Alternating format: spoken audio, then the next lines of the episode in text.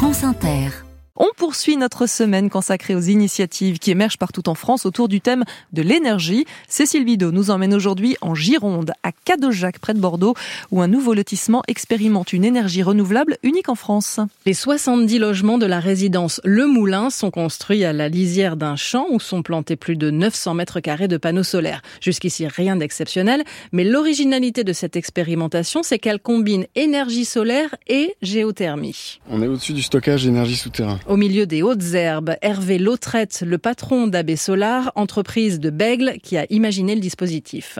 Donc sous nos pieds, il se passe quoi? Sous nos pieds, mais il y a un gros volume de terre qui lui sert à, à stocker la chaleur produite par l'énergie solaire thermique. Voilà. Et c'est les tuyaux au contact de la roche qui diffusent la chaleur dans le sol pour justement constituer cette batterie souterraine. Voilà. Ah, il fait combien de degrés sous nos pieds?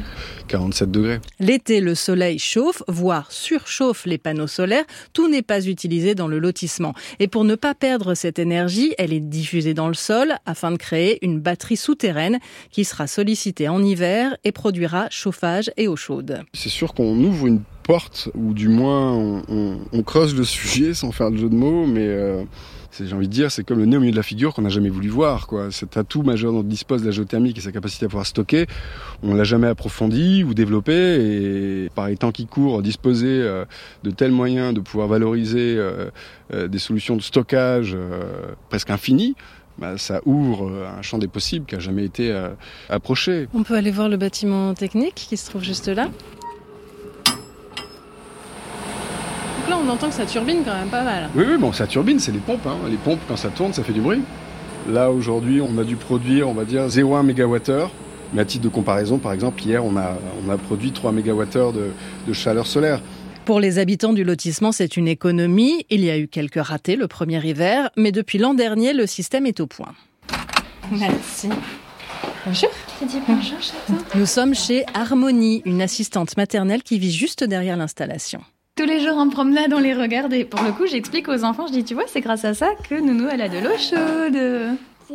Et vous avez vu un peu la différence sur votre facture? Ah oui, clairement. À tout casser, en, en, consommation réelle, on doit être à peut-être 15-20 euros par mois si on pousse un petit peu en hiver. Euh, J'ai souvenir d'un ancien logement qui faisait à peu près la même taille. On tournait plutôt autour des 100 euros des brouettes et ça c'était avant l'inflation. Du coup, c'est oui, vrai que c'est tout bénef. Le prochain projet d'AB Solar, c'est de trouver une solution pour stocker l'énergie fatale, c'est-à-dire ce que rejette l'industrie et qui est souvent perdu. Cela représente un tiers de la consommation énergétique industrielle en France. La centrale solaire de Cadéjac méritait bien ce coup de projecteur. Le reportage de Cécile Bidot est en ligne sur notre site à la page de l'Esprit d'initiative.